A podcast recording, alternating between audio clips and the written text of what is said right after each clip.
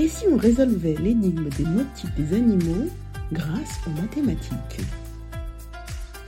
Bonjour et bienvenue sur la baguette mathémagique, le lieu où l'on donne à votre enfant le pouvoir de briller en mathématiques. Aujourd'hui, on explore les mystères mathématiques des motifs dans la nature, en particulier les rayures du zèbre et les taches des léopards.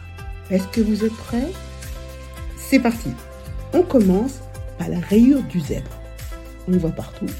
On les connaît, non Mais est-ce que vous savez ce qui se cache derrière cette prouesse mathématique des rayures de zèbre? Eh bien, c'est là qu'entre en jeu le célèbre mathématicien Alan Turing. Alan Turing, c'est le pionnier de l'informatique et des mathématiques. Alors, qu'est-ce qu'il a découvert, Alan Turing? Il a découvert une réaction-diffusion de la morphogénèse. Non, non, non, non, non, non, non, ne partez pas. On va expliquer ça simplement. Alors, Alan Turing, a découvert cette technique, la morphogénèse, qui correspond en fait quand le bébé zèbre est dans le ventre de sa maman, il est encore en train, il est au niveau embryonnaire, c'est un embryon, un petit fœtus, et bien il y a des réactions chimiques complexes, un peu comme une bataille réaction chimique, qui fait qu'à un moment, l'animal va avoir des rayures.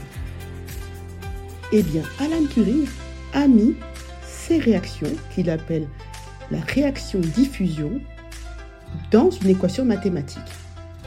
Alors, elle est hyper compliquée, mais en tout cas, vous pouvez la retrouver dans l'article sur le site. Alors, vous voyez bien que Alan Turing a finalement réussi à mettre sous forme mathématique ces fameuses rayures du zèbre. Alors vous allez me dire, mais qu'en est-il pour léopard? Eh bien, léopard, c'est quasiment la même chose. À un poil près que ce ne sont pas des rayures, mais des taches. Personnellement, J'adore l'élégance des motifs des léopards. Et vous? En fait, pareil. Ils sont le résultat des équations mathématiques de Turing et bien sûr de la morphogénèse, la réaction-diffusion. Alors vous avez envie de me poser une question, j'en suis sûr. Qu'est-ce qui fait que le zèbre a des rayures et que le léopard a des taches? Ça vient d'où ça? Supposons pour avoir des rayures, il faut être levé à 1h du matin. Pour avoir des tâches à 2h du matin, et finalement, si on dépasse 2h du matin, eh ben, on n'aura ni tâches ni rayures. Eh ben, c'est pareil pour le développement du petit fœtus. Si le petit fœtus de, de l'animal est prêt à 1h du matin à recevoir des rayures, il aura des rayures. S'il n'est prêt qu'à 2 heures, au moment où trouver ou avoir des tâches, il aura des tâches.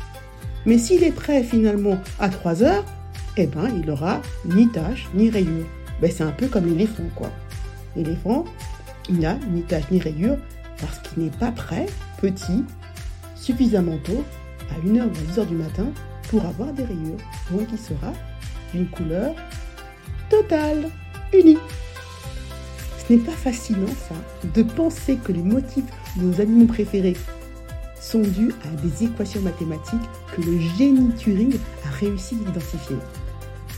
Donc n'hésitez plus, parents, à, emmener vos enfants voir les animaux, regarder la nature, parce que derrière chacun de ces mystères se trouve une équation mathématique extraordinaire. Merci de nous avoir suivis sur la baguette mathématique. J'espère que vous avez aimé notre épisode sur les tâches de léopard et de zèbre. En tout cas, n'hésitez pas à commenter sur nos différentes plateformes, sur notre podcast, mais aussi sur notre site internet. En tout cas, si vous avez des questions, des commentaires, n'hésitez pas. On sera ravis de vous, répondre. En tout cas, je vous donne rendez-vous pour la prochaine fois sur la baguette mathématique, le lieu où on donne à votre enfant le pouvoir de briller en mathématiques. À très bientôt